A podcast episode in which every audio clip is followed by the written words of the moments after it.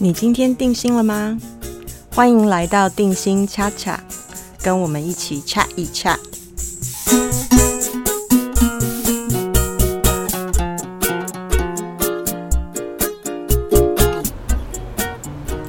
Hello，大家好，我是方定心，我是一名个人心理顾问，也是英国认证的心理治疗师。呃，欢迎来到定心恰恰。呃，我们这个节目呢是跟大家聊一聊，除了聊一聊心理治疗咨商出发出发的一些各种人生面向里面的议题以外，我们也会从艺术文化呃等等的角度来谈谈我们活在世界上的各种体验。哈，那上一次上一集里面，其实这一集是上一集的番外篇，因为我跟 Craig Craig 呢，也就是伦敦的。呃，英国导览指导协会认证的蓝白导游、蓝牌导游 Craig 小高老师呢，聊到后来，我们觉得我们还有一个重要的议题还没有碰触到，也就是在旅行的时候看到呃人跟城市的多样性。呃，所以呢，我们今天要请这个呃伦敦蓝牌导游这个里面一千多个会员里面，其实只有不到十个中文导游在英文班。毕业哈啊，所以是非常难的机会。我再请 Quick 来多跟我们聊一聊伦敦的怎么样从体验到伦敦的多样性，来反反思一下，在我们自己城市生活的时候，怎么去看见这些不同。那伦敦或者是英国到底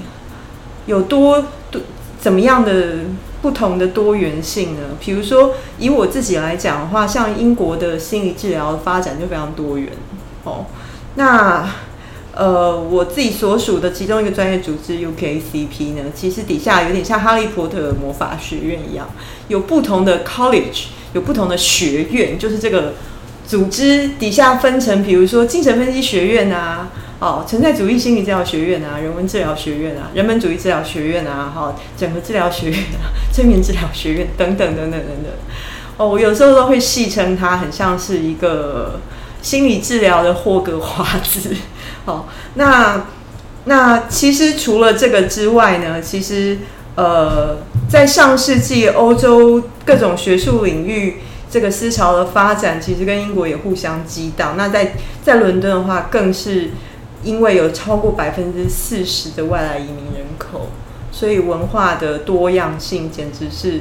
非复杂度非常非常的高。以心理治疗师来讲的话呢，就是我什么样国籍、什么样文化背景、什么样宗教、呃，什么年龄、性向的人都碰得到。哦，其实好像看到一个人物人物图像的万花筒一样，非常的精彩。好，非常多的画文化工作。那我想要请 Craig 来聊一聊，从他在伦敦，从二呃一九九七年就住在伦敦，到现在，呃，他所观察到的多样性，跟他觉得怎么样可以去借鉴这种经验呢？我 Hello，大家好，我稍微讲一下，我之前才去这个布达佩斯。在我还没还没回英国回台湾之前哦，去布达佩斯度假。布达佩斯就是匈牙利的一个国家。然后走进那个地铁里啊，就是清一色白人，清一色白人。然后就是非常高，然后东欧那边的人，然后全车都白人。然后我瞬间非常的不习惯，因为呢，如果说各位你们来来过坐过伦敦的地铁，你就会发现里面除当然除了旅客以外，工作的人有来自世界各地。所以你如果要看到世界的多样性，你就到伦敦，你就可以省省去很多机票。那当然，它有这个英国有这么多人口的多样性哦。我觉得可能最早期是建立在利益上哦，因为以前英国就是一个殖民的日不落帝国，所以他们有非常非常多的殖民地。那当当过了二战之后呢，就有很多的人口就开始进来伦敦。可是我觉得，第二，这个城市为什么能够让大家都还待得下来？至少身为一个移民哦，包含我本人，我至少我觉得我在伦敦好啦，除了经济不有时候那个起伏哦，看你度假跟你的奢华度，不然我会觉得是颇安全的。我个人觉得颇安全，啊，或者是我不太担心这个歧视，因为呢，这个比如说像是世界第一个就是要求要，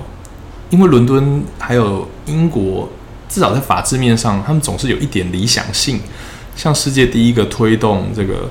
废止黑奴的，就是英国。那也因为透过这世界大战的成功哦，英国还促使整个欧洲都放弃了整个黑奴的买卖。那包含我们现在的市长，他本身也是回教徒，而且他的皮他的肤色并不是白的哦，不是白回教徒，是深色，嗯，这个回教徒。所以，而且你如果看英格兰足球队的球员。每个都可以看得出，可能是有混血啊，或者是非裔啊，呃，非裔级球员呐，哦，甚至他们第三代很多都是已经移民的二到三代左右，那他们的内心已经没有这个肤色之分了。对他们来说，他们觉得他们自己就是英国人，而且在英国有关种族歧视的，当然这几年呢，可能因为一些政治原因，我们看到很多这些种族歧视的。的这些状况啊，可是我给你一个例子。有一次我坐火车的时候，有好像有一个白人女性跟一个黑人女性有一点点口角，然后这一个黑人女性就跟这个白人女性说：“我觉得你这样子有点种族歧视。”诶。然后这个白人女性她就哭了，她她一直说：“你怎么可以说我种族歧视？你怎么可以说我种族歧视？”所以大家可以了解哦，在。英国或伦或英国或伦敦哦，你要是说一个人种族歧视，真的比你骂三字经还要严重，因为那个代表是一个道德上的一个非常大的一个污点哦，所以我觉得这是我自己观察觉得非常有趣的地方。嗯，而且其实你也有跟。除了当然，英国的原就是原生白人族群哈，不管是我们说英国底下其实有四个 nation 嘛哈，呃，Britain Great Britain 底下其实有四个 nation，有威尔斯、英格兰、苏格兰跟北爱尔兰。不管是跟这哪一哪一个地方的白人族群呃相处，或者是其实这些国外来的族群相处，呃。有没有什么特别的经验可以跟我们分享一下？OK，好，谢谢你问这个问题哦。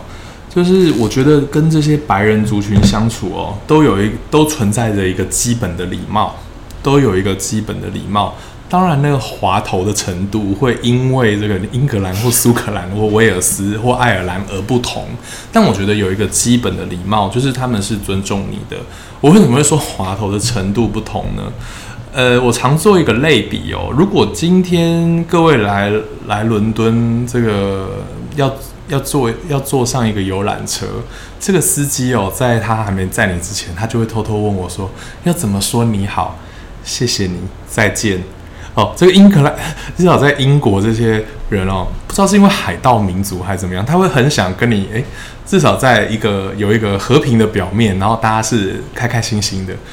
可是，如果说你在法国啊这些国家，你要这个法国人说一句你好，你可能会要他命吧？他们会说：为什么你不来学我们的法文？为什么要逼我们学别的语言？所以，我觉得这个可能就是一个这个老国家有殖民历史。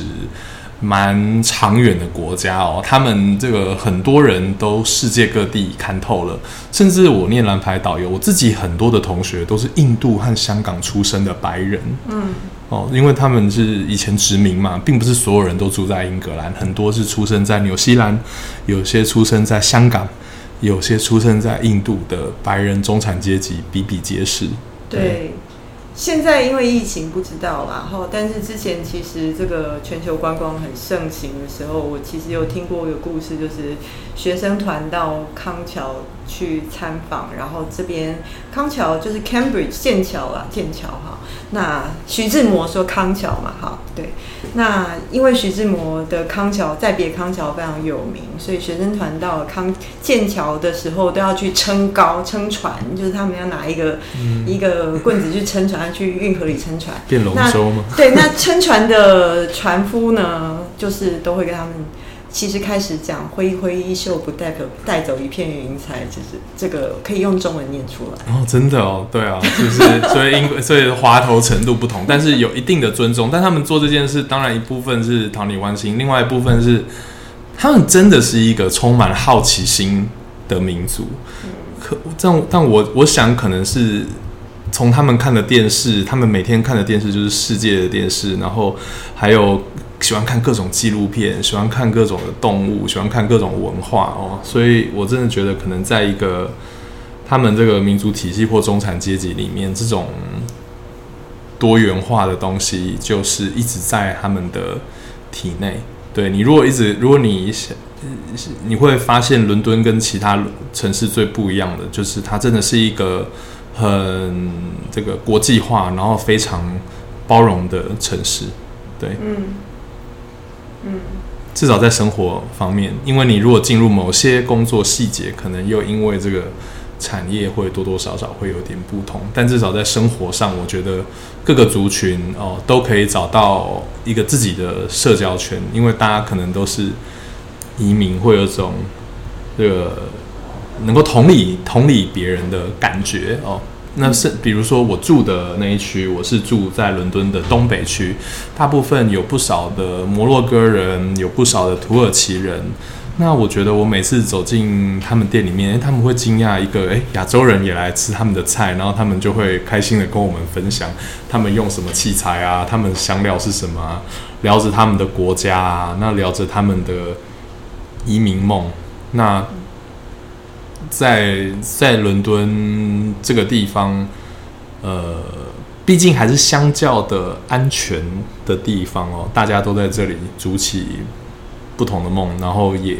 让你周遭的生活非常的多元化，所以我自己就可以感受到。嗯嗯，那在之前求学或工作的过程当中，跟不同国家的人相处，有没有什么特殊的经验？跟不同国家人的相处，嗯，如果你在伦你在英国这些大学哦，你会呃，尤其在大学阶段的时候，我的同学蛮多是英国人偏多，但是这英国人里面也有分，有一些是这嗯比较当地白人。白人，白人，然后有些伦敦白人，然后我或者是有一些比较外围城市的白人，甚至有些是移民第三，有移民第二代、第三代，其实蛮多元的。那我个人觉得，可能，呃，可能哦，英格兰人本身，你要跟他们这个马吉马吉，就是成为好朋友，是需要一阵子的观察跟共患难的。可是如果跟那种移民，哦，尤其是欧盟的人啊，或者是这个英国移民第三代啊，其实还蛮快的，其实还蛮快的。那我自己本身，我自己本身在艺术系，那可能艺术系的人又相较比较开放，不拘小节，然后而且又常共患难，毕竟同用一个工作室嘛，常常看到彼此，所以应该说那个时候还算是还不错哦。那当然，在正规大学的话，你如果会碰到很多这个那个土生土长的英国人。嗯，不少人给我的感觉啊，那我自己的感觉是，英国人需要耗上好一段时间来观察他们哦，那可能就是要包含常喝酒啊，然后聊聊聊天文地理啊，哦，这个 这个部分我觉得可能是有一些人会觉得，呃，有一点刚来的时候不适应的，因为你会发现他们聊天都不一定在聊那件。工作的事哦，他们喜欢闲聊各种东西。讲到喝酒这件事情，我们跟大家讲一下为什么是喝酒，好不好？就是喝酒去 pub 喝酒这件事情是很重要的。OK，去 pub 这件事情很重要，因为喝酒就好像存在这个整个英格兰的人的 DNA 里面哦。早期是因为酒比水还要干净嘛，那所以他们很早就开始喝酒。那另外，你必须想这个，你必须想哦，一个社区里面哦，有什么有什么地方可以让大家有一个借口，能有个公共空间能聚集在一起？对英格兰人来说，就是就是酒吧哦，就是 pub，就是小酒吧哦。那在我们台湾又我们又把酒吧区隔化了一下，可是，在我们会觉得在台湾喝酒啊，酒吧调酒是一件比较刻意的哦。中产中产上班族的 OL 的一种一种小瘾哦。可是，在英国人的日常就是下班立刻去的，立刻去报道的地方，因为你在那边，你可能会发现你的邻居啊，哦，你你会碰到你邻居的儿子啊、里长的儿子啊之类，那是大家组合成一个社区一个很重要的元素。我最近在台湾好一阵子，我非常想念 pub 这样子的地方。对，是是是，嗯，那个，而且去 pub 的话，是不是有这个互相买的这个文化？哦，你说这个互相买的文化很有趣诶。英国英国人有做过一个调查，他们最讨厌那个最后一分钟到，然后最早走的那种人，就是因为呢，英国人买酒。好，我先说几件事。第一呢，我们最不适应的就是为什么他们可以五点后就完全不吃饭，然后一路喝到十一点。所以你会发现，当亚洲人跟那个外国人第一次喝酒，每个人都说：“你们要吃饭了吗？你们要吃饭了吗？你们要吃饭了吗？”外国人说：“为什么要吃饭？这边不是有那个马铃薯片吗？不就就是饭哦？他们可以能够一直喝酒，然后完全不用吃正餐，这是他们一个大特色。对，然后一群人进了酒吧之后，通常会有一个人跳出来说：“我先买给所有人吧。”然后就这样继续轮下去，直到每一个人都买过为止。没错，好好。可是女性朋友们有一个小小隐性的规则，它不存在。通常哦，买酒是男性必须先跳出来做的事情。可是它还有个潜规则：五人内使用。因为当你超过五到十个人的时候，大家可能就了解那个压力会很大。所以过五人后就没有这个买整个 round 的，我们说一 round 就是一轮的的压力哦。所以，然后呃，然后他们英国人有做一个统计，他们最讨厌那种呃，趁比如说趁别人酒喝到一半说时候，哎，要不要买啊？那种人，然后就是。呃，就是会在大家哦还没还没有喝完的时候说出要买酒的，所以各位要放亮点哦，你真的是要好好给人家真心诚意的买一轮酒，才算是真正好的英伦男儿 或女子。那其实如果说你跟移民就是不是不是英国本地白人的朋友去到餐厅的时候，大家也都是入境随俗吗？在在餐厅。在餐厅，餐厅或是泡，就是酒吧这样。说老实话，跟移民在 pub 里面，你就会进入一种嗯，该不该斤斤计较的一个小疑问。所以我觉得斤斤计较吧，就是说，如果大家没有这个隐性的规则。如果大家没有这个隐性的规则，没有没有默契，没有默契，对共同默契的潜规则，没有共同默契的潜规则。因为像我跟我的英格兰这些这些导游们喝酒，我们都有这个隐形默契的潜规则，差别就是在有时候会有一些比较年轻的人，他他他如果没有买，那我们就算了。这样子，可是我们至少知道，嗯，大概会有个四杯或五杯的一个状况。可是跟亚洲人的时候，因为 你有时候就会发生，有些人不喝酒啊，有些人不喝酒精啊，有人会嫌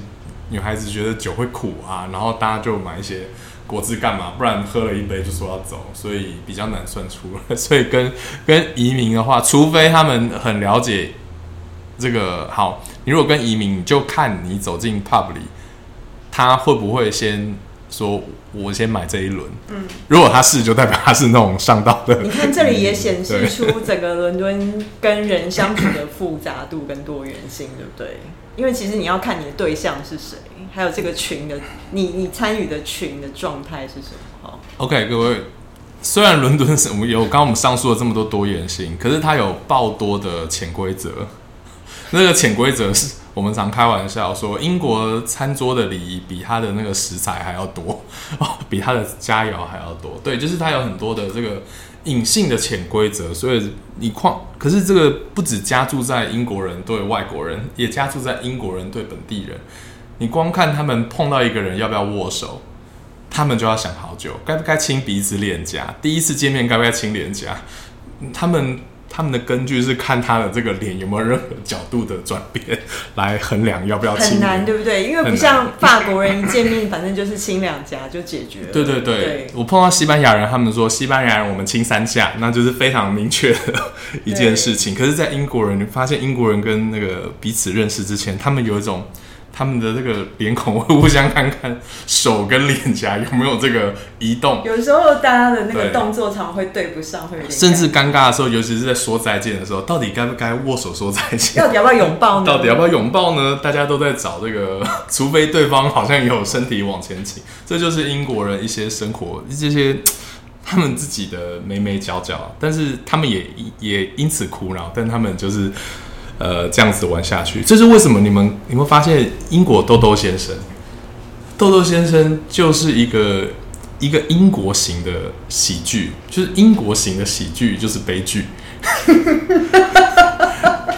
哦，你如果看美国这种标榜超人型的，就是说所有的人都很好笑，他站上台就是要很好笑，他做任何事都要很滑稽、很好笑。可是英国的这种戏剧还有喜剧的表演，就是这个人好努力的想当一个好的人，比如说豆豆先生，他就是想快乐的在海滩玩一下，可是他在开他这个迷你的时候，车就会抛锚，然后他的这个野餐盒就会那个水水水水杯就会碎掉。他想拍张照的时候，内裤可能忽然露出来，所以英国的这个有趣的地方就是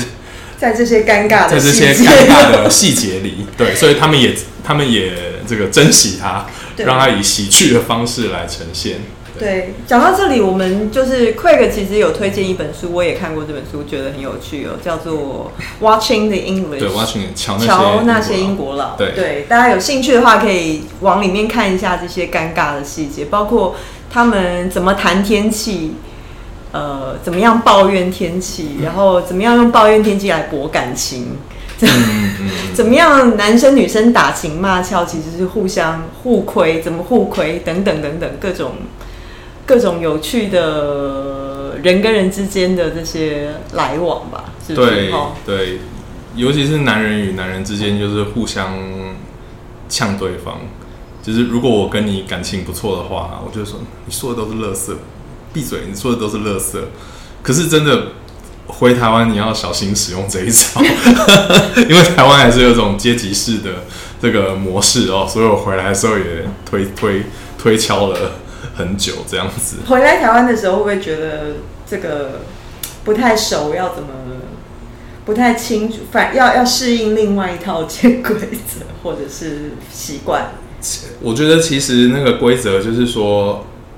你如果活在英国或者是伦敦这种超级城市，你就是活得非常的个人主义。嗯，那我们有时候内心的拉扯就是这个个人主义。那你如果回到台湾，那你就是要走一种群体的生活。那群体生活就是放放弃个人主义。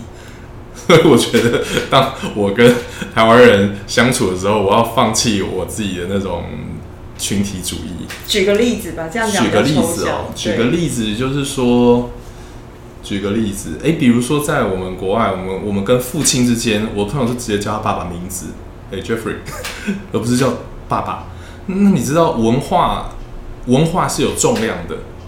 当我奶奶一死，我就是立刻飙泪，但墨西哥人可能就然后开始唱歌跳舞，这个就是文化的包袱力哦。可是那我就发现，我这些欧洲的朋友，他们叫他们爸爸就是职称，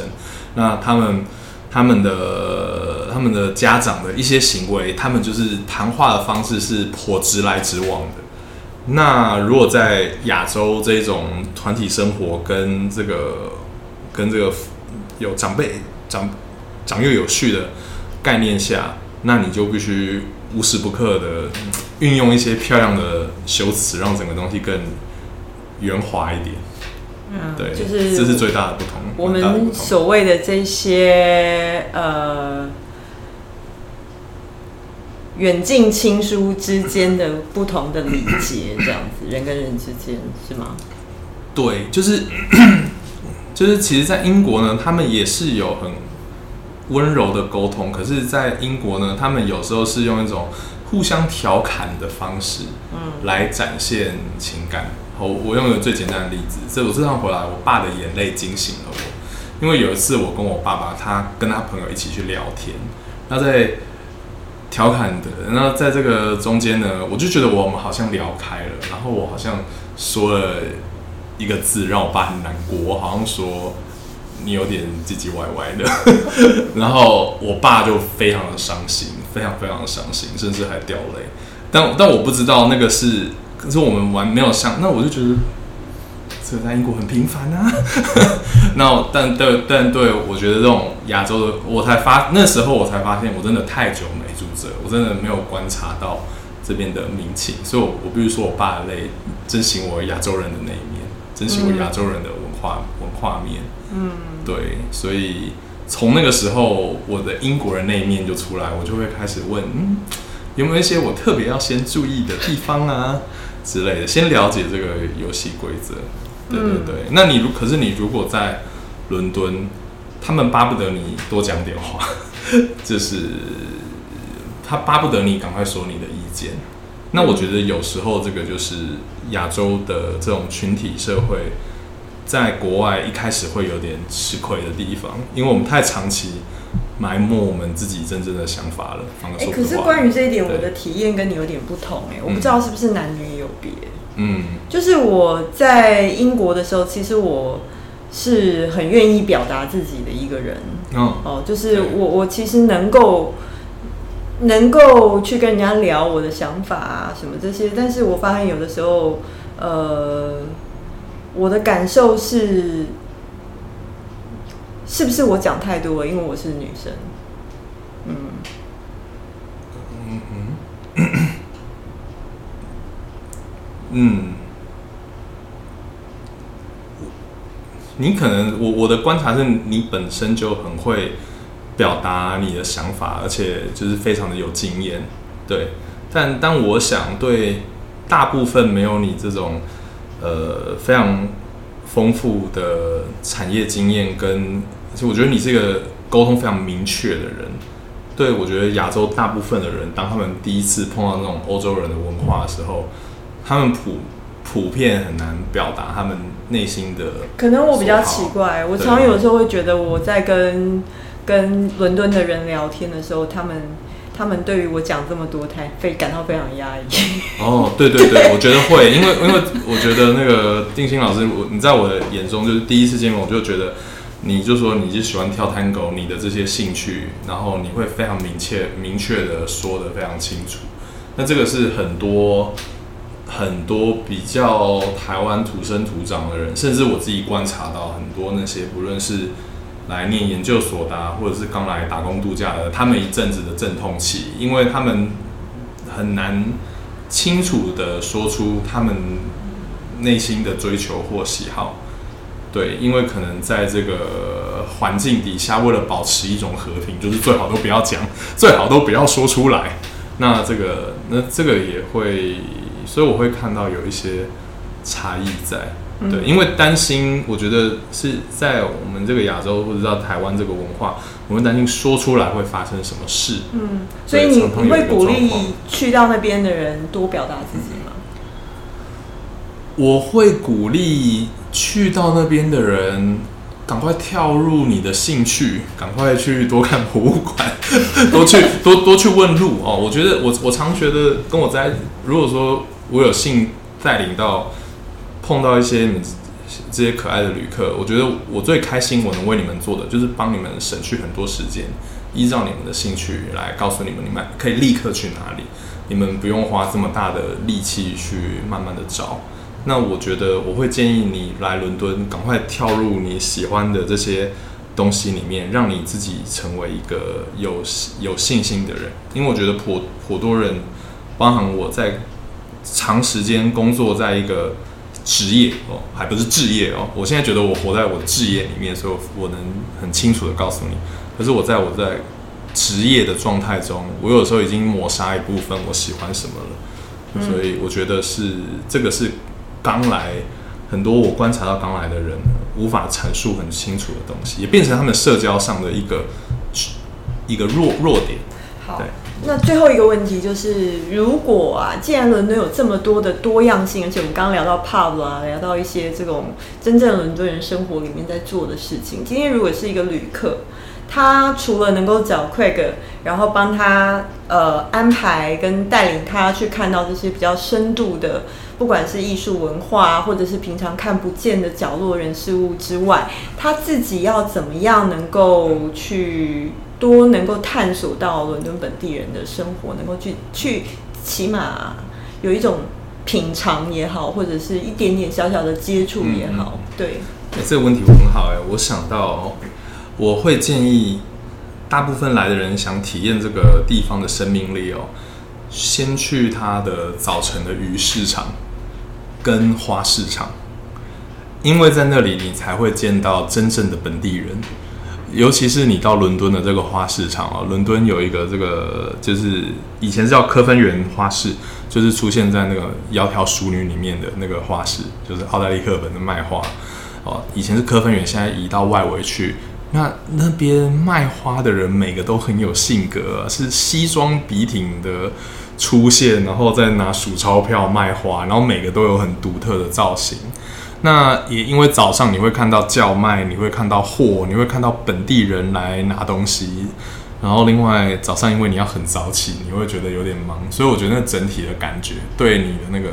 对当地的感受会很不一样，所以我会建议先往鱼市场。那另外鱼市也是充满了生命力嘛，一早就会看到很多的货啊、人呐，然后当地本地餐厅的人来。买货啊，然后看到他们的鱼种，看到他们的食物，我觉得是很多元的体验。我觉得花市跟鱼市是大家可以到一个城市考虑先去的地方。嗯，看到那个早晨的生命力。如果还可以，还去他们附近的早餐店，因为当地人弄完就会在那个早餐店，不论是工人啊，还是刚采买的人啊，都会在那附近的早餐店吃上一个培根三明治跟工人茶，也是一个蛮好的。嗯，好，我们谢谢 Craig，就是给我们很多很多的细节的分享，让我们知道说，不只是知道去伦敦要找他，然后可能可以看得更深入，可以体验的更多，也给也带给我们很多不同的视角。说你如果走到一个城市，或者是去到一个新的地方，即使或是即使我们自己在台北。呃，怎么样能够去把自己的细腻的感官打开，好好的去感受一下身边的人，跟呃，去分辨一下自己对身、对人、跟对事、跟对环境到底能够有什么样的体验？哦，那这个也许是我们在在生活里面呢，如果就不知不觉的就让它这样划过去，跟我们很有意识的去。感受分辨的话，呃，生活会有不同的趣味。哦，那最后呢，我们再提醒大家一下，如果你到了伦敦或是到欧洲去，那你想要找 Craig 帮你做一个导览，或是帮你设计什么样特别的 tour 的话，请你到脸书搜寻“一起逛艺术”的“艺”一起逛。哦，那其他可以找到伦敦，呃，可以找到 Craig 的方式呢，我都会放在我们这一集节目的说明里面，您可以顺着循着连接去找他，或者是到我们的呃网站部落格 cardiacollege.com 斜线 blog 里面去找我们这一集的说明。那我们今天这个番外篇，呃，即兴的番外篇就到这边结束。我们谢谢 Craig，谢谢丁兴老师。